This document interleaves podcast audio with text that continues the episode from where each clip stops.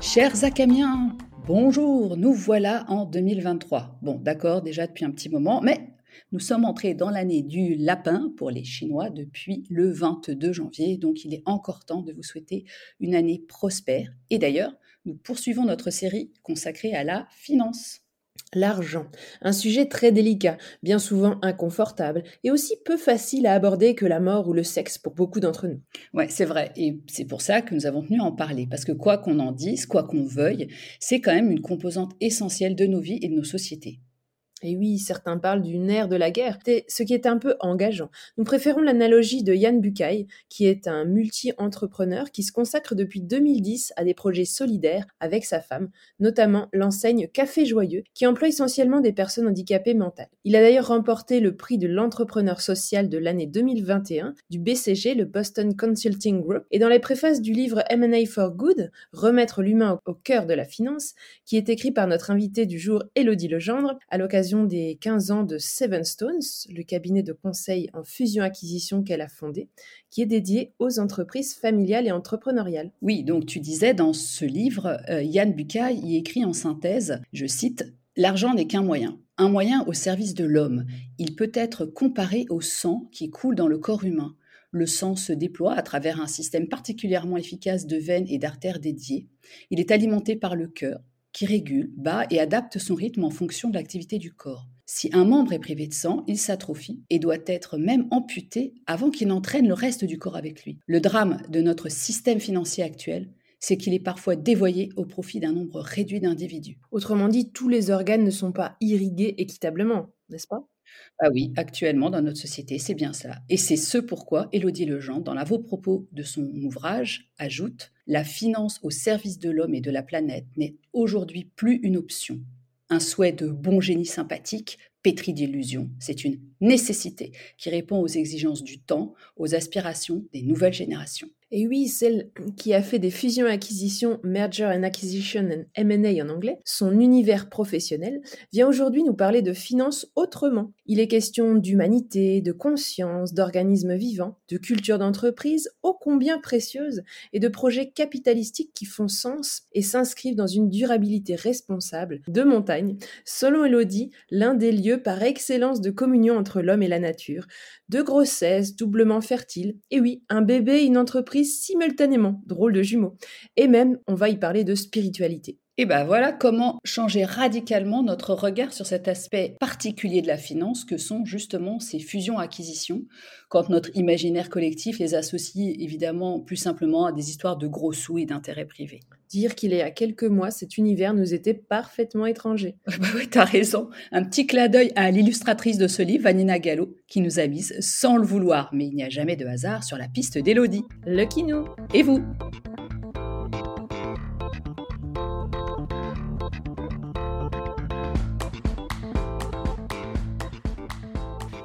Bonjour Elodie. Bonjour Camille, bonjour Anne-Claire. Bonjour Elodie, bienvenue. Bienvenue dans ACAM. Alors, euh, chers auditeurs, avant d'aller un petit peu plus loin, je voulais juste vous dire pourquoi est-ce que nous avons aujourd'hui invité Elodie Legendre sur notre podcast. L'histoire est un peu cocasse, c'est-à-dire que nous étions en train de chercher euh, des gens qui voulaient bien nous parler de la finance avec un autre regard, euh, un regard un peu plus proche de ce que nous, on essaie de vous transmettre euh, sur le bien-être, euh, le mieux vivre, la durabilité, mais au sens aussi un petit peu fun de l'affaire et pas trop sérieux. Et puis, au moment où on se posait ces questions, boum, un jour, je tombe sur le post sur Instagram d'une de mes amies qui s'appelle Vanina Gallo et qui annonce qu'elle vient d'illustrer le livre d'Elodie qui s'appelle M&A, euh, remettre l'humain au, cœur de la finance, je crois que c'est ça, hein, Elodie? Ouais, M&A for good. M&A, mariage réussi. Exact. Et là, je me dis, mais c'est exactement ça. Et puis Vanina me répond, mais Anne-Claire, Cette femme est extraordinaire. Il faut que tu l'aies sur le podcast. Alors, pression. de loin en loin, puisque Elodie est à Paris, on a fini par se trouver. Donc, Elodie, merci d'avoir accepté cette invitation.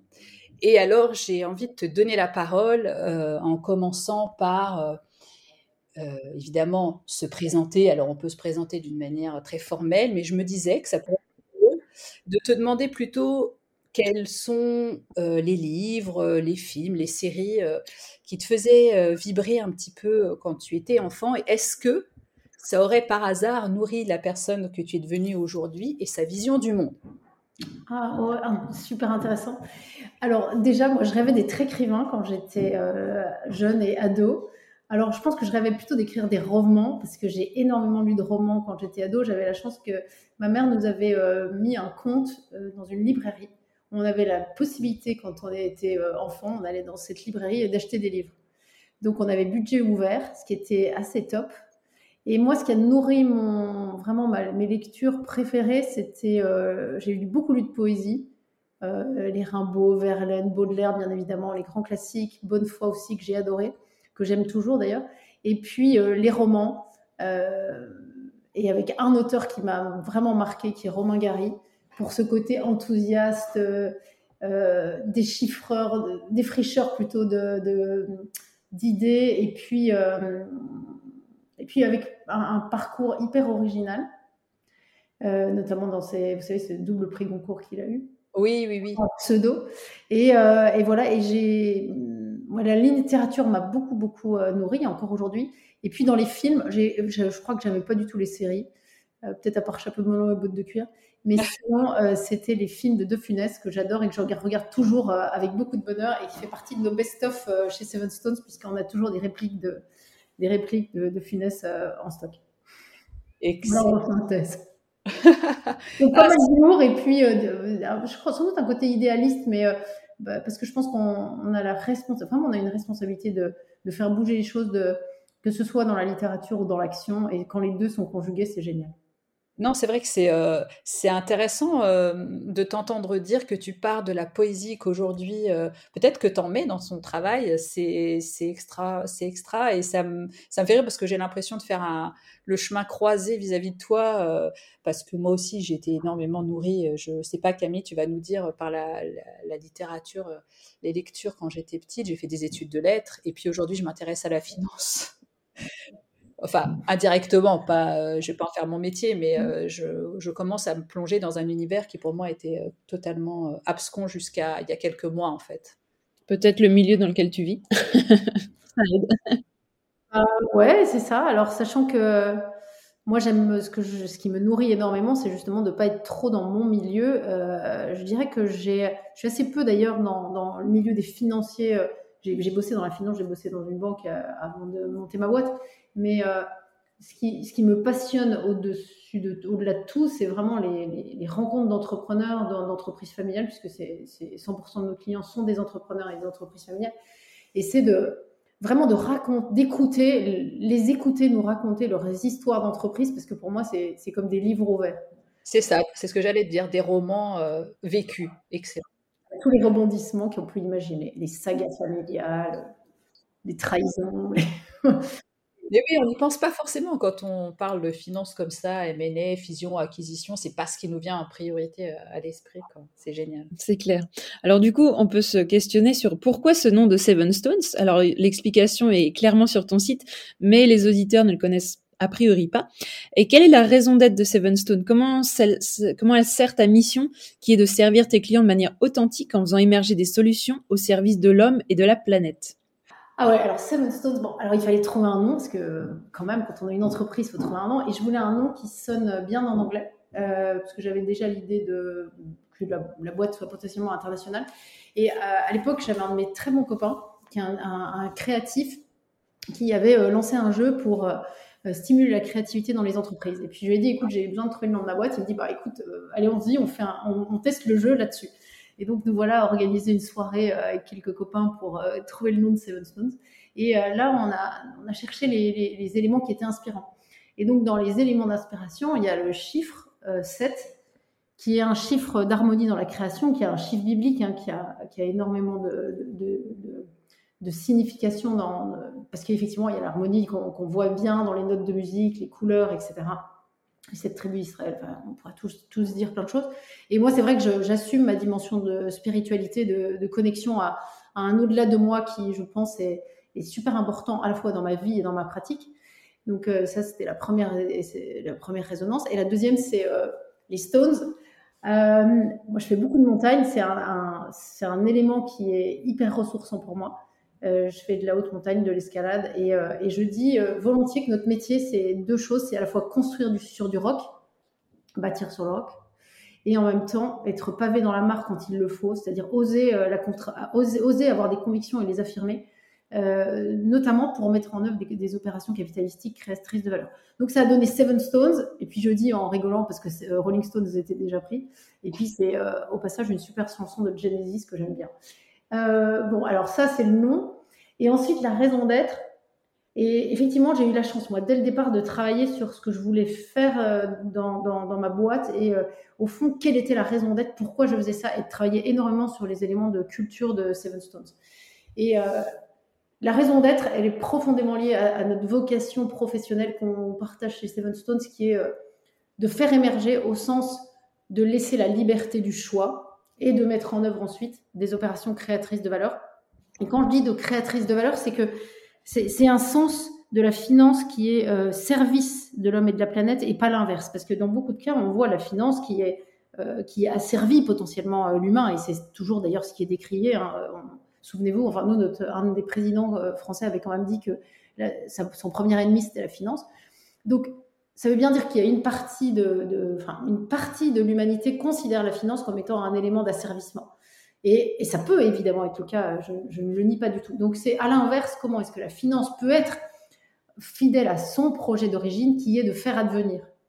Et euh, donc nous, c'est notre vocation, c'est ça qu'on sert, et avec une, une cible de clientèle qui est très claire, qui est nos clients sont des entrepreneurs, des entreprises familiales. C'est ça qu'on veut viser, c'est assurer la pérennité, assurer leur développement, faire que on ait des PME qui deviennent des ETI, qu'on ait ces, et qu'on ait une capacité à les transmettre de génération en génération. Parce que une autre chose euh, qui m'a qui me tient vraiment à cœur et qui, était d'ailleurs le premier d'objet d'étude quand j'ai fait euh, un premier mémoire en, DESS en, en fac, j'avais fait un mémoire sur la culture d'entreprise. Je suis absolument convaincue qu'une des, forces extraordinaires des entreprises, à laquelle on revient d'ailleurs beaucoup aujourd'hui, c'est la culture. C'est la culture au sens de ce ciment extraordinaire qui existe entre les êtres, mais qui est un élément d'identité profond qu'on doit du coup travailler. C'est pour ça que nous, on travaille énormément sur les critères extra-financiers, mais on y reviendra plus tard. Mais qui fait que, euh, parce qu'on est fidèle à sa culture, on va devenir performant, on va attirer des gens. Et le jour où on cède sa boîte, où on s'associe avec quelqu'un, bah, la culture est un élément hyper euh, essentiel à prendre en considération dans un mariage. Et c'est ce que j'ai voulu d'ailleurs retranscrire dans, dans le titre du livre MNF for Good, le guide des mariages réussis. C'est parce que pour se marier dans la vie, dans la vraie vie hein, d'ailleurs aussi entre les personnes et dans, les entreprises, il faut être conscient de cette dimension culturelle, de ce qui nous constitue profondément pour que le match soit le bon. Alors, Elodie, ça me fait rire de ce que tu racontes. C'est génial parce que quand même, je ne sais pas si tu es au courant, mais nous sommes dans une année 7. Et le 7, c'est aussi ce chiffre qui monte vers les cieux avec des échelons. En fait, la barre n'est qu'une des barres qu'on peut euh, franchir en allant vers plus de conscience. Et ce que tu dis, c'est vraiment euh, le, projet que tu portes, ça ressemble vraiment à ça. Je trouve que c'est formidable et euh, ce lien avec la culture, donc partir de l'ancrage de, ce qui est là, ce qui est existant pour s'élever vers plus haut, plus loin, ne, voulant pas forcément dire vers encore plus, mais plus de conscience. Je, je trouve que c'est vraiment intéressant comme démarche. Et euh, petite anecdote aussi, je ne sais pas si tu es au courant, mais Seven Stones, c'est, je n'arrive pas à retrouver euh, l'auteur, mais c'est aussi un opéra contemporain. Et alors, ce qui est très drôle, c'est qu'il a été donné il y a quelques années euh, dans le cadre du festival, je crois que c'était d'Aix-en-Provence, peut-être Avignon, mais c'était l'un ou l'autre.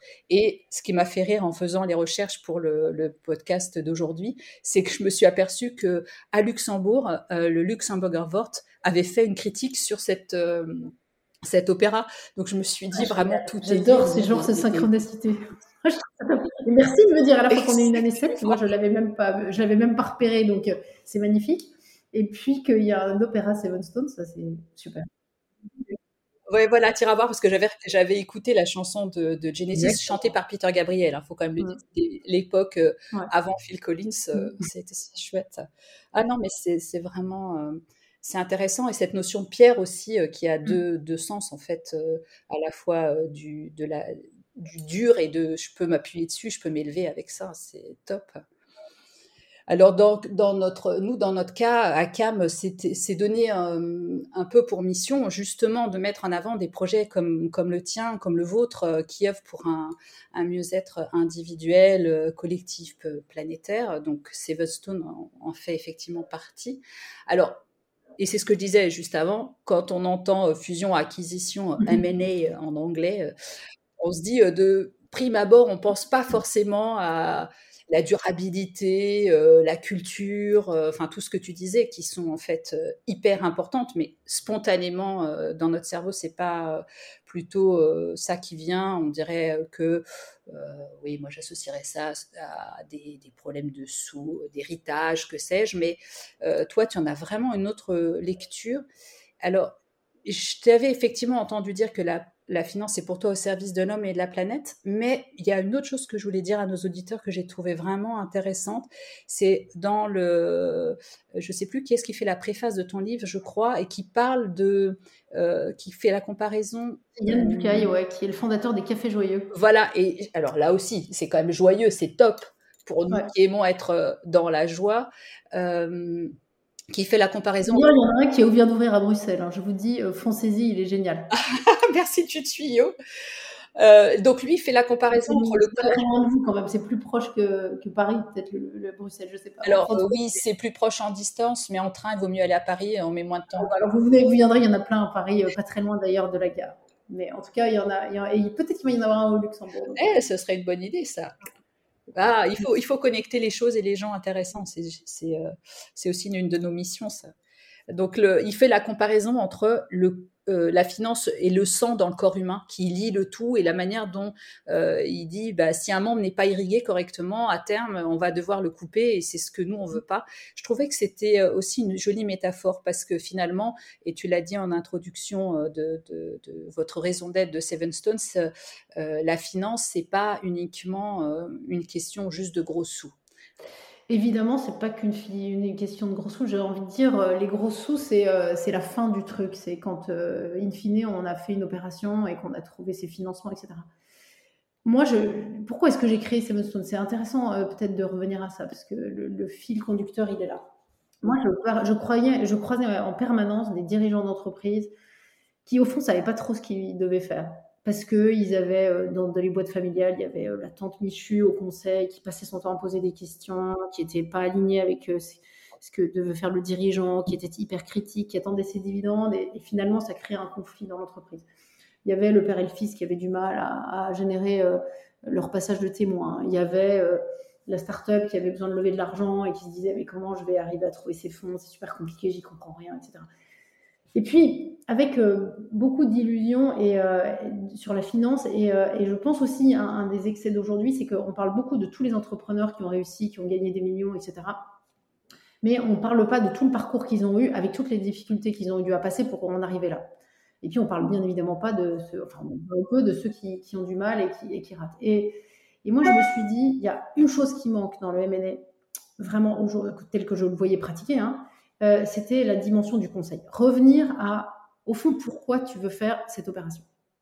Ça, c'était un des éléments qui était hyper important pour moi. C'est-à-dire aider les gens à faire un choix en conscience sur quelle est la bonne opération pour moi et pas écouter en gros les sirènes qui vous disent mais vends ta boîte, euh, associe-toi ou mon capital, alors qu'en fait, on n'est peut-être pas fait pour ça. Moi, je vois des gens qui me disent je veux lever de l'argent, c'est génial, mais alors en revanche, hein, partager le pouvoir et euh, rendre des comptes, non. Bah écoute, bah, c'est bon, on va aller trouver un financement bancaire, ça suffira. Tu feras ton cash out, tu seras content. Mais et puis il y avait tous ceux qui disaient, bah, moi je veux vendre parce que euh, parce qu'on me dit que c'est le bon moment, parce que j'ai quelqu'un qui est venu me voir et, qui m'a dit euh, j'ai un très bon prix pour ta entreprise, et en fait qui veut pas du tout vendre parce que sa vie c'est sa boîte. Et donc je me suis dit bon, il y a un vrai sujet, c'est premièrement remettre le conseil au cœur du dispositif. La deuxième chose, c'est vous savez, la, question inaugurale que nous posent nos clients, c'est quelle est la valeur de ma boîte? Combien elle vaut? Donc, on est dans un, presque dans un étiage toujours financier. C'est euh, X millions, 100 euh, 000, etc. Et donc, on ramène tout à la finance, or que, or, in fine, l'essentiel, c'est de repartir de qu'est-ce que je suis et de ce qui fait ma singularité, parce que c'est là qu'est la valeur de l'entreprise. Et une des choses qu'on avait constatées dès le départ, c'était de se dire que euh, si on s'en tient qu'à des, agrégats financiers, bah, effectivement, on va dire c'est un multiple de X fois l'EBITDA, etc. Enfin bref, un multiple de ta rentabilité ou ton résultat net, enfin bref, des, considérations purement financières, mais qui peuvent énormément varier, c'est-à-dire le multiple peut énormément varier en fonction de la singularité de ton entreprise. Et c'est pour ça que nous, on écrit, l'entreprise est un organisme vivant, et c'est ça qu'on va arriver à cultiver, c'est-à-dire vos singularités qui vont faire votre valeur.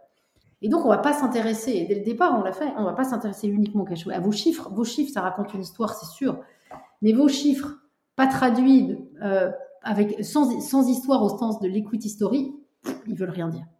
Donc, ce qui m'intéresse, c'est d'aller à la rencontre de ce que vous êtes vous en tant qu'entrepreneur, de ce que vous avez fait dans votre entreprise, de ce qui la rend unique, et vous allez me la raconter.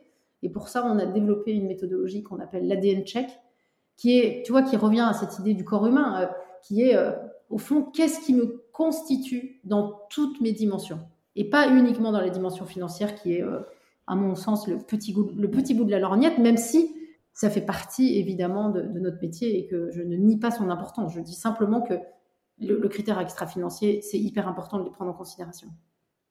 Et puis l'autre conviction forte, moi, qui m'animait, c'était de dire, bah, comme dans la vie, on n'est pas fait pour se marier avec tout le monde, je pense que enfin, tous les gens qui nous écouteront seront d'accord avec ça. Euh, on pourrait imaginer que c'est possible, mais en fait, non, on a vraiment des affinités avec telle ou telle euh, personnalité, avec telle ou telle euh, chose, parce qu'on est en résonance.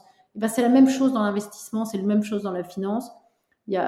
On a la chance d'avoir plein de solutions possibles. L'important, c'est de trouver la bonne.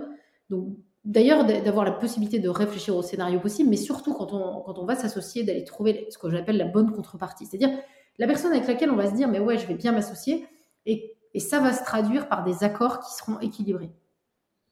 Parce que euh, on voit beaucoup euh, la finance comme un monde, vous savez, de rapports de force, les, bons, euh, enfin, les, puissants contre les faibles, etc. Il y a, un, côté très caricatural qui, moi, me déplaît fortement. Mais, et puis, euh, dans un mode de négociation euh, très tendu, très sharp, ou euh, voire shark au sens du, requin, je me dis, mm-hmm. Oui, moi, régulièrement, d'ailleurs, j'ai certains de mes confrères qui me disent en rigolant, mais Elodie, c'est la finance, c'est pas les bisounours. Oui, oui, ok, j'entends.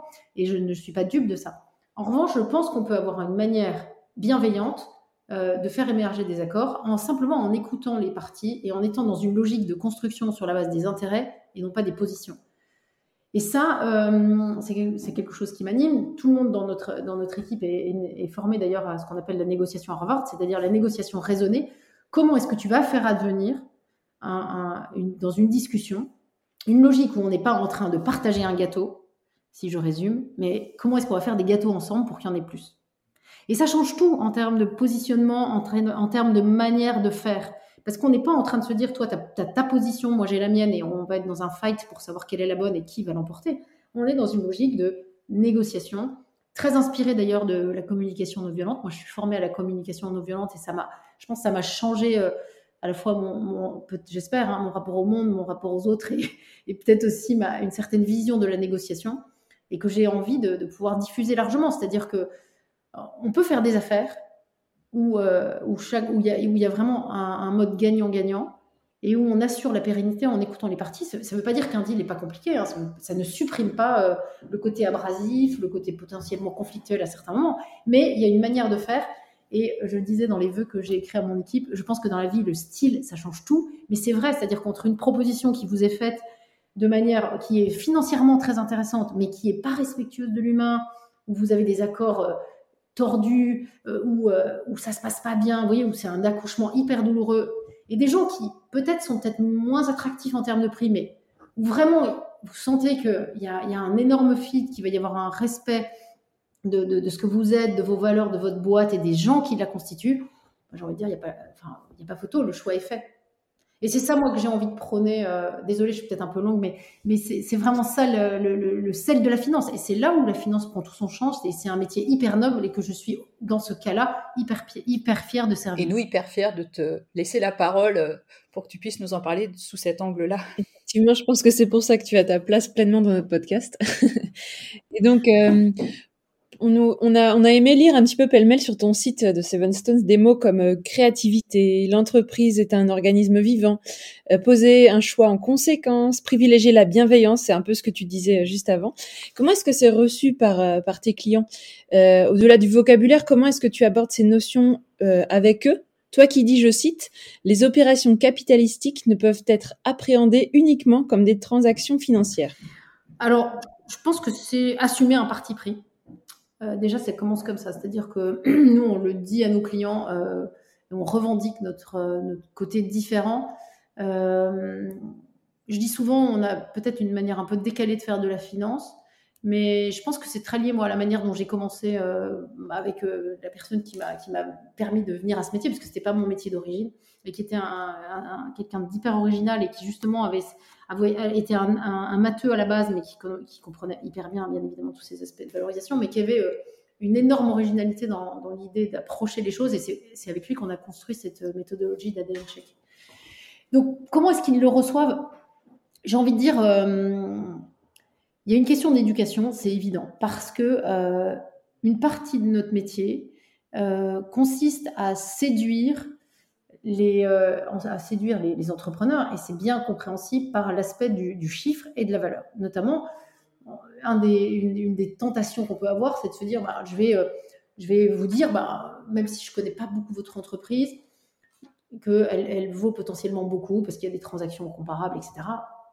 Sauf que euh, comparaison n'est pas raison, parce que justement parce que les, sociétés sont uniques, pas parce qu'une entreprise comparable s'est vendue euh, cinq fois ou dix fois que ma, mon entreprise va avoir cinq fois ou dix fois. Il y a évidemment la singularité qui va faire le plus ou dans certains cas le moins.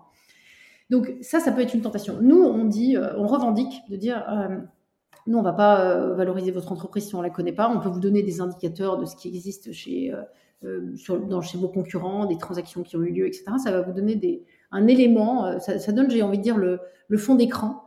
Euh, mais la réalité du paysage, c'est avec vous qu'on va la construire. C'est, on, va, on va voir ce qu'il y a vraiment dans votre jardin, ce qui fait qu'il y a toutes ces fleurs dont on va pouvoir parler et qu'on va pouvoir mettre en bouquet pour les présenter à, des acquéreurs si c'est ça que vous voulez faire. Et après, je pense que il y, a, effectivement des clients qui sont, qui sont sensibles, vraiment qui sont sensibles à ce discours parce que parce qu'ils parce que ils prennent, ils ont conscience et je pense qu'ils sont aussi dans une logique de fierté, de, de l'appartenance culturelle, enfin de, de, de, tout ce qu'ils ont créé et puis qui vont se dire bon bah oui c'est génial. Euh, et puis c'est accepter une méthodologie où on dit bah vous savez c'est pour faire un marathon bah, il faut se préparer et c'est vrai parce que sinon euh, on subit et on a mal. Et dans, dans les deals de M&A, c'est un peu pareil. C'est-à-dire quand on y va comme ça, tête baissée, euh, sans être trop préparé, on peut euh, vraiment, vraiment euh, en avoir beaucoup de déconvenus parce que, parce que justement, on va, on va avoir à subir des, des questionnements auxquels on n'est pas habitué. On est dans un environnement qu'on ne connaît pas. Et donc, nous, notre rôle, c'est, voyez, c'est un peu quand même le cocooning des clients. C'est, leur dire, bah, déjà, on est hyper dispo, posez-nous toutes les questions parce qu'il n'y a pas de mauvaises questions. Nous, on connaît ce métier, donc on baigne dedans. Donc, de même que vous, dans vos métiers, vous avez un jargon, vous avez euh, des, terminologies, vous avez une, connaissance qui fait que, bah, moi, il y a plein de choses que je ne comprendrai pas. Et donc, j'aurais besoin de vous poser des questions. Mais nous, c'est pareil. Il faut qu'on soit dans une logique pédagogique et d'explicitation pour rassurer. Parce que les opérations capitalistiques, quelles qu'elles soient, ce sont des périodes hyper stressantes pour les dirigeants. Parce que ce n'est pas leur cœur de quotidien. Parce qu'il y a d'énormes enjeux notamment des enjeux de valeur, c'est évident, mais des enjeux de partage de pouvoir, des enjeux de développement de leur entreprise, des enjeux de questionnement stratégique. Vous voyez, je prends souvent cette comparaison, mais quand vous subissez, quand vous êtes dans une opération comme ça d'ouverture du capital ou de cession, en gros, vous êtes, c'est comme si vous alliez chez le médecin pour faire un check-up et qu'on vous déshabille et qu'on vous fait passer toutes les analyses sous toutes les coutures. Et là, vous vous dites, Ouh là là, est-ce que j'ai pas un cancer à gauche? Est-ce que j'ai pas un os qui est mal, mal, mal branché? Vous voyez, en fait, on est dans une logique de, mettre à nu une personne. Et on sait bien, hein, c'est pas si évident que ça de se mettre à nu. Donc nous, notre travail, c'est d'aider les dirigeants à vivre le mieux possible ce questionnement qui va être euh, interpellant. Et puis, et puis de les préparer pour que si par hasard on voit qu'il y a un petit truc qui va un peu moins bien, parce que quand on, comme je, je prends souvent cette image, quand on soulève la robe de la mariée, on voit que finalement elle a une jambe de bois, bah, qu'on prépare à dire, écoutez, voilà, il y, a, il y a une jambe de bois, mais en fait c'est génial parce qu'elle s'est dansée comme une autre femme. Donc, vous voyez, c'est arrivé euh, à, en fait, à décoder les opérations capitalistiques pour les rendre beaucoup plus compréhensibles à nos clients et puis les, accompagner dans les, hauts et les bas d'une opération en mettant énormément d'humains. Euh, donc vraiment dans, cette, dans ce temps, moi il y a des clients à qui je dis, c'est un peu comme si vous alliez sur le divan parce qu'il y a ce questionnement inaugural qu'on va faire ensemble pour savoir ce que vous allez vraiment vouloir faire.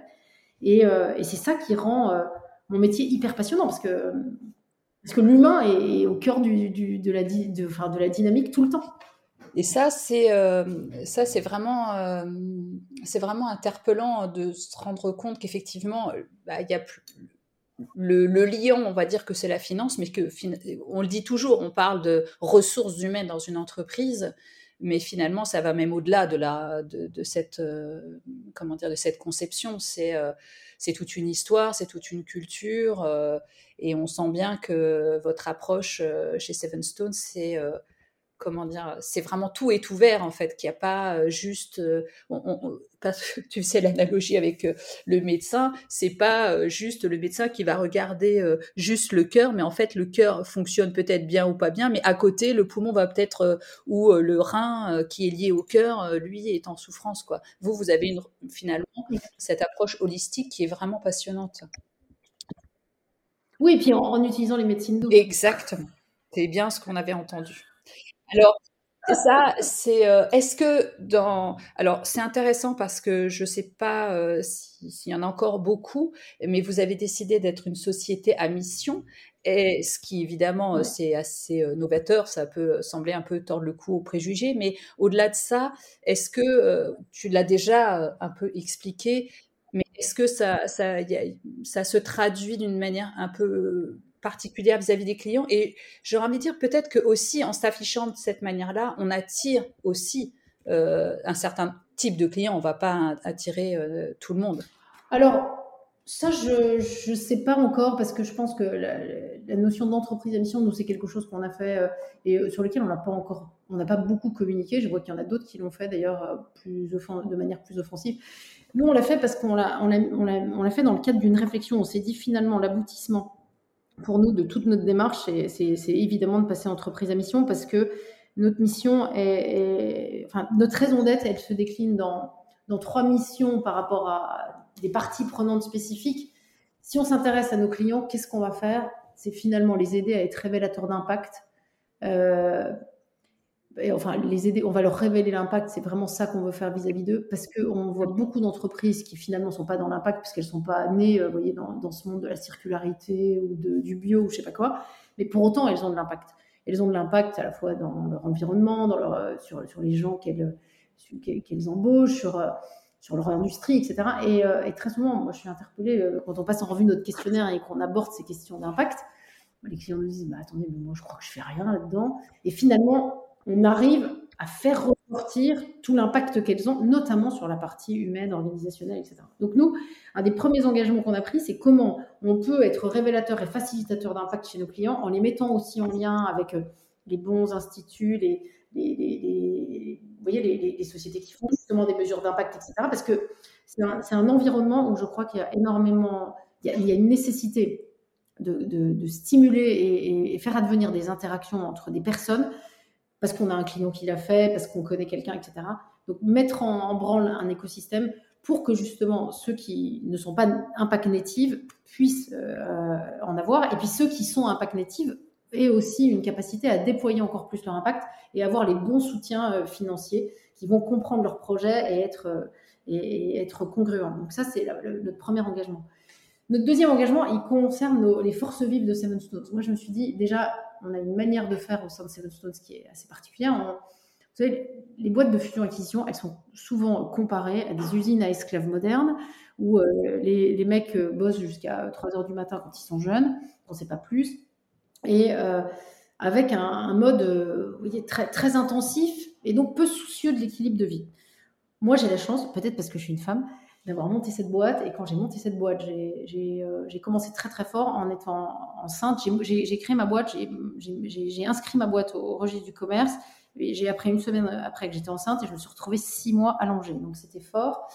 Et j'ai fait mon premier closing avec un client au lit. Donc, euh, alité, je l'ai invité sur mon canapé avec d'autres pour finir le truc. Et je me suis dit, et après, j'ai allaité mon lecture pendant quand même euh, presque un an. Et euh, donc, j'avais, dit à mes clients, bah, écoutez, voilà, j'ai suffisamment attendu pour, pour l'amener avec, au bureau. Et il y, avait un, un, de mes clients qui avait surnommé le conseil d'administration, parce que dès qu'il pleurait, il disait, le conseil d'administration réclame, je pense qu'il faut que vous vous en occupiez.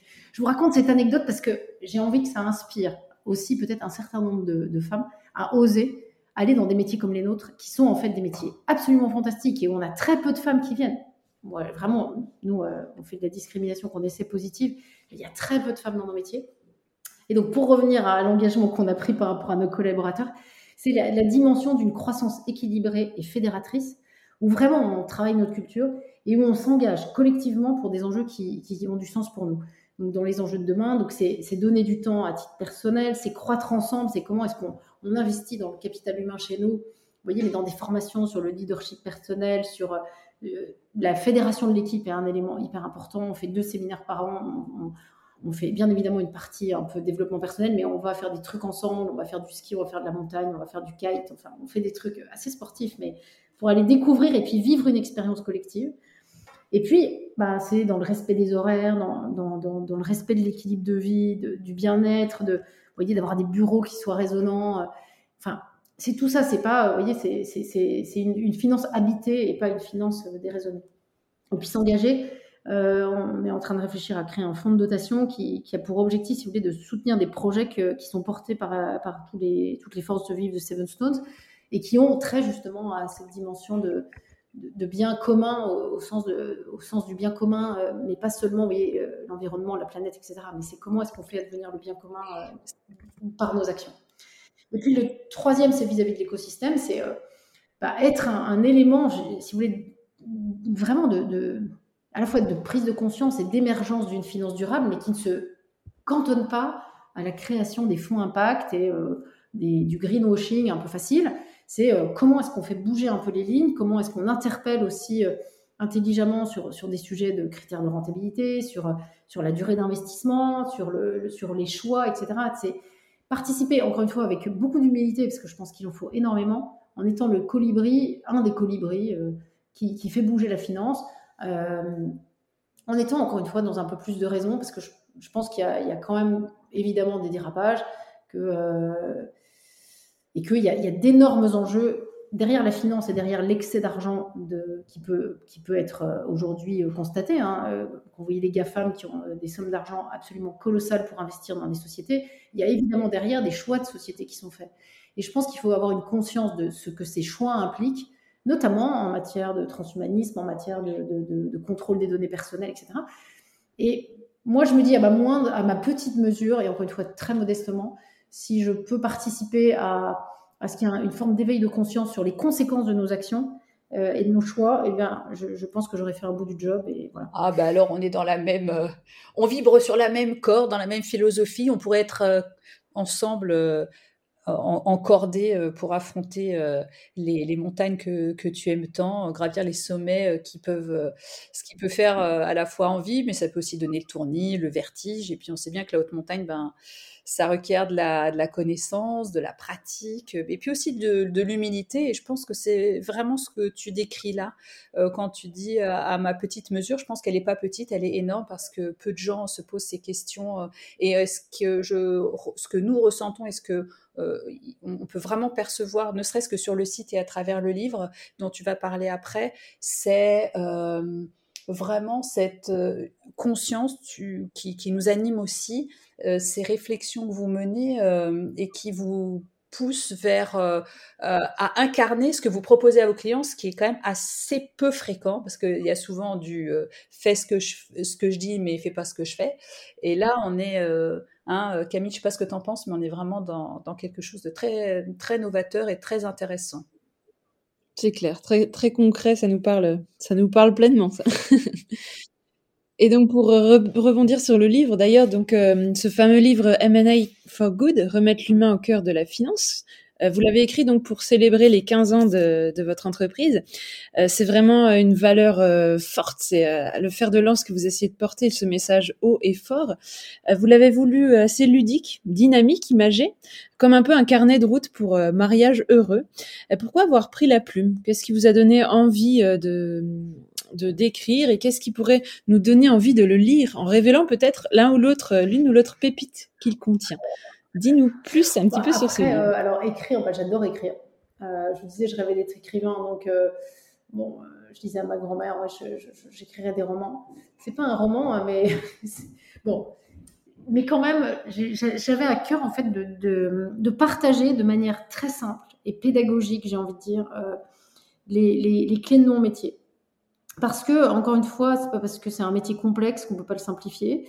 Et puis parce que je, trouve que c'est vraiment très intéressant quand vous avez des entrepreneurs qui face à vous ont, simplement euh, un peu compris déjà comment ça se passe et puis euh, comprennent tous les mots qu'on utilise dans notre jargon. Vous voyez le LBO, les trucs comme ça. Euh, enfin, on a plein la bouche. Le M&A, c'est mon fils me disait ma maman elle fait du M&M's. Ouais.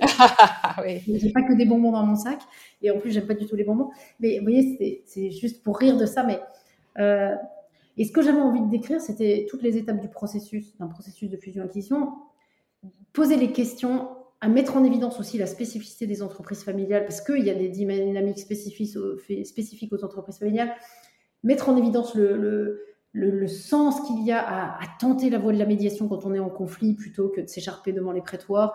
Enfin, il y avait toutes ces dimensions-là. Et puis passer un message, encore une fois, d'enthousiasme, mais en, invitant les, dirigeants à se poser des questions et donc, je l'ai conçu comme un carnet de bord, mais surtout, ce que je voulais, c'était un bouquin euh, qui finalement nous ressemble.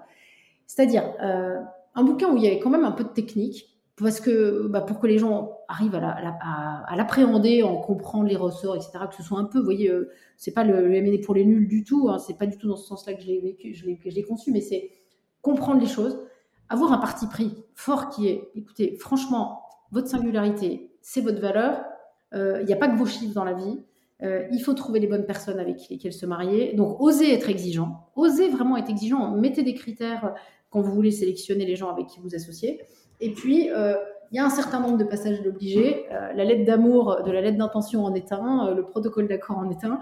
Et donc, bah, je, vous, explique un peu comment ça fonctionne. Je vous, je vous fais passer derrière, derrière le rideau du décor de théâtre dans lequel on est, parce qu'il y a un côté très théâtral et très amusant. Mais venez, je, vais vous raconter comment ça marche. Et ce que je voulais, c'est que les lecteurs puissent s'y retrouver, mais ceux qui sont très visuels puissent aussi s'amuser. Et donc, c'est comme ça que moi, je connais Vanina depuis longtemps. J'adore travailler avec Vanina. Et, euh, je lui ai dit, écoute, Vanina, est-ce que tu serais OK pour illustrer le livre? Mais euh, on se lâche, on fait un truc vraiment drôle. Et euh, enfin, on l'a conçu comme ça. Et donc, on, a illustré avec Vanina, et j'adore sa façon de travailler parce que, en gros, elle me demandait de raconter les chapitres, elle les, illustrait en même temps. Et je me retrouve 100% dans ce qui a été produit. Et puis, bah, il est joli parce qu'il est orange et bleu, et que j'adore l'orange et, le bleu. Et donc, euh, vous voyez, en fait, c'est un, un, bel objet. Il y a des clients qui me disent Ah, tu sais, nous, on a regardé toutes les illustrations, ça a été génial, parce qu'après, ça nous a donné envie de, de, de, de, lire le reste. Il y en a qui disent, moi j'ai répondu à toutes les questions. Et je suis allée il y a un mois à, un rendez-vous, j'avais envoyé ce, le livre à, à, la personne et qui, qui avait, qu'il avait annoté, qu'il avait stabilo bossé et qu'il y avait euh, deux heures de questions. dit, si rien, vous voyez, si, si, simplement ça a servi à ça, c'est magnifique. Donc, euh, donc voilà, c'était une manière euh, de, de, raconter le métier, j'ai envie de dire, simplement avec le cœur et puis autour de la métaphore de la montagne, parce que euh, c'est vrai que j'ai pris celle-là parce que ça, elle me parle beaucoup, mais parce que c'est vrai que, bah, comme tu le disais tout à l'heure, euh, Anne-Claire, euh, la cordée dans nos métiers, c'est super important, c'est-à-dire faire une bonne cordée avec nos clients, bien évidemment en équipe, parce qu'on est, on est plusieurs, et sachant que on, a plein de voies, on a plein de voies d'accès à un sommet, on peut choisir les plus simples, les plus compliquées, etc. Et à partir de là, ce qui est important, c'est de, de choisir celle qui nous convient, euh, et, c'est tout notre boulot, c'est d'essayer de choisir la voie et, de la gravir euh, au pas à pas, euh, dans le temps qu'il faut, en accélérant quand il faut, en se mettant au refuge quand il y a une tempête, et en même temps, bah, dans, cette, euphorie fantastique du sommet quand on est arrivé, et en se disant que bah, il faut redescendre dans la vallée, c'est là que tout commence. En tous les cas, euh, cette, euh, cette collaboration avec, Vanina euh, s'est traduit par un article qu'elle a publié sur son site The Joyful Way. Et je te, cite, je, je, je, lis un petit passage que j'ai trouvé génial. Elle dit Si Elodie œuvre au mariage heureux des entreprises qu'elle accompagne en mettant l'accent sur une création de valeur à la fois humaine et financière, notre collaboration sur son livre fut elle aussi parfaitement heureuse car celle-ci partait d'un principe qui me sied à merveille, marier le fond et la forme, le fond étant foncièrement beau et bon. Euh, ça, fait plaisir à lire et je pense que c'est ça. L'ouvrage, on vous invite franchement à le, aller le, consulter, le lire. Il est, vraiment beau et il est accessible même pour des gens. Alors, on peut peut-être pas tout suivre, mais en tous les cas, ça donne envie de plonger dans un univers inconnu. Alors, comme justement chez nous, euh, à CAM, a pour habitude de demander à ses invités de donner aux auditeurs des clés pour se mettre en action. Euh, pour devenir aussi un peu, eux, euh, chacun acteur du changement. Qu'est-ce que toi, tu, pourrais euh, proposer à ceux qui nous écoutent pour contribuer au bien commun et, pour créer de la valeur durable peut-être en tant qu'entrepreneur, peut-être en tant que citoyen, peut-être une action qui soit en lien ou non d'ailleurs avec, ton métier? Hmm. Comment se mettre en lien? Moi, je pense que comment se mettre en, marche. Donc, j'ai répondu comment se mettre en lien. C'est intéressant parce que je pense que ma réponse est là. Oui. C'est se mettre en lien. Et c'est, euh, je, je, enfin, je, pense que notre monde crève du lien, de l'absence de lien ou en tout cas de, de la virtualité du lien. Et que euh, moi, je crois qu'on a vraiment besoin de revenir à l'incarnation et à notre incarnation. Euh, si, si, on avait pu, vous voyez, dans la même pièce pour faire ce, ce podcast, ça aurait été encore plus génial parce que je crois beaucoup à la rencontre humaine en trois dimensions. Et, et, et c'est ce que je dis d'ailleurs à la fin du bouquin rencontrons-nous parce que, parce que la rencontre fait tout. Donc ça, je pense que c'est une première chose. Après, je, se mettre en lien, je, crois qu'il il y a une chose qui manque énormément, dans, notamment dans peut-être dans les, dans, les journaux, mais aussi dans l'éducation, c'est une, c'est une explicitation de l'économie qui, euh, qui ne soit pas une explicitation d'un conflit de classe comme on le voit tellement dans, sur les ondes, en opposant les entrepreneurs, les syndicats, les je sais pas quoi. Au fond, on est tous co-contributeurs dans une entreprise. Et c'est parce qu'on a chacun sa place et que, euh, moi je dis toujours, un deal, il ne se fait jamais euh, sans l'équipe, évidemment. Mhm. et, donc, je crois que ça, c'est un autre truc qu'il faut absolument arriver à faire changer. C'est euh, comment est-ce qu'on arrive à expliquer l'économie autrement pour sortir de cette, de cette logique des oppositions stériles. Et, et, après, pour faire changer, moi je pense pour changer finalement, le changement, il passe par nous. C'est nous, en tant que personnes, qui devons changer. Il ne faut pas attendre que le monde change pour que, notre vie change. Et donc, c'est comment est-ce qu'on on accepte de, se transformer pour, euh, pour devenir la meilleure version de nous-mêmes. Et c'est ça, ça, pour moi, le plus grand pas qu'on a à faire, nous, en tant que, tous, en tant qu'individus. J'ai été interviewée il n'y a pas longtemps sur Radio Classique et à la fin, il m'a posé la question qu'est-ce que c'est la réussite? Et euh, j'ai répondu, et franchement, je, ne change pas d'un iota, c'est que je pense qu'il faut jamais se croire arriver. C'est que ah. on, est, en chemin, on est en transformation. Il y a... Mais en revanche, faire advenir le bien, la joie, être porteur de joie et d'enthousiasme dans un monde qui est euh, en fait, on, passe, on, pourrait passer notre temps à nous seriner du noir et du gris. Mais non, en fait, attendez, on a, on a un réservoir de, de dingue de transformation. Parce que si on est euh, capacité à véhiculer la joie, le sourire, l'enthousiasme, même dans des métiers hyper sérieux comme la finance, ça change tout. Donc c'est ça, c'est ça qui m'anime en fait.